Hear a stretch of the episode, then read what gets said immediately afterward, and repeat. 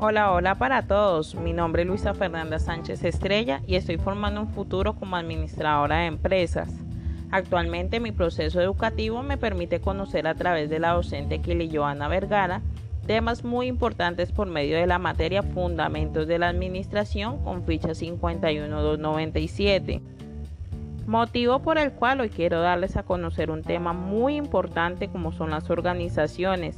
Gracias al conocimiento brindado por la docente Kelly, podemos decir que las organizaciones son sistemas sociales diseñados para lograr el cumplimiento de metas y objetivos, enfocándonos especialmente en la gestión de talento humano y de otro tipo. Por medio de esta herramienta educativa quiero transmitirles mi conocimiento e investigación del origen y evolución de las organizaciones. Bueno, para empezar, las organizaciones nacen de la necesidad humana de cooperar para lograr metas en común y para lograr estos propósitos es muy importante la división del trabajo, algo que iremos abordando a profundidad más adelante. Es por eso que las organizaciones aparecen desde la edad antigua, en la época primitiva, con la unión de esfuerzos para ejecutar actividades de caza, pesca y demás. Aparecen las tribus y los clanes, muestra auténtica de una organización social, aunque este término para esta época no estuviera definido. Posteriormente aparecen las civilizaciones como Mesopotamia, Persia, Egipto, Grecia y Roma, donde se evidenciaba el poder de un hombre a la cabeza o gobernante, aparece el esclavismo y se desarrollan organizaciones de tipo social, religioso y militar.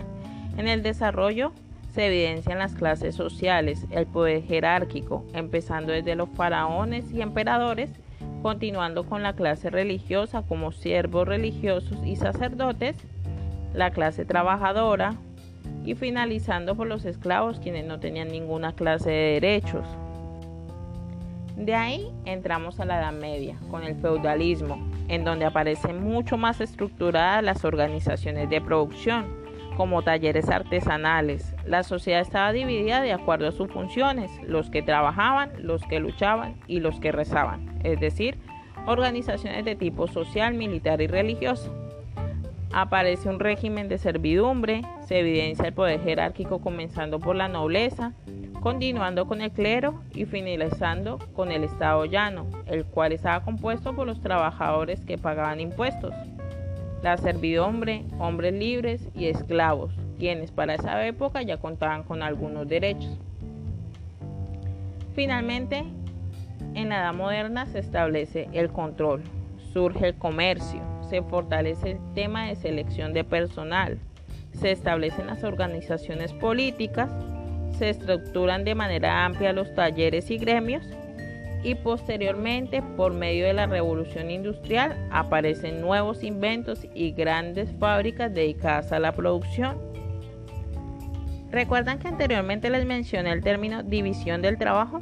Bueno, pues este término empieza a estructurarse en el año 1776 gracias a uno de los mayores exponentes de la economía clásica. Les hablo de Adam Smith quien fue un economista y filósofo escocés, quien entre su análisis aclaraba que el delegar labores aumentaba la productividad de las organizaciones y que la efectividad de dicha división del trabajo aumentaba la prosperidad de las mismas. Posteriormente, para el año 1813, Robert Owen, quien fue un empresario, filántropo y teórico socialista, complementó este análisis con la idea de reforma de la sociedad en donde aclaraba que la calidad del trabajo dependía de la calidad de vida de sus trabajadores, preocupándose así por los empleados. La evolución de las organizaciones surge a través de varias teorías, las cuales voy a informar las más destacadas e importantes para mi concepto personal.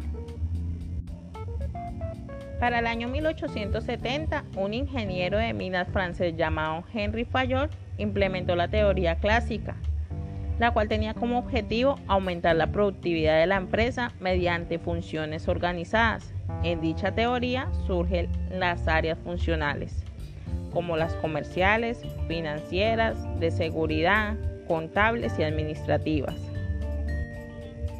Posteriormente, el ingeniero norteamericano Frederick Taylor creó la organización científica, Él buscaba la forma de dar beneficios a la empresa y al mismo tiempo a los trabajadores, por lo cual esta teoría pretendía dar solución con métodos científicos a los problemas de la empresa.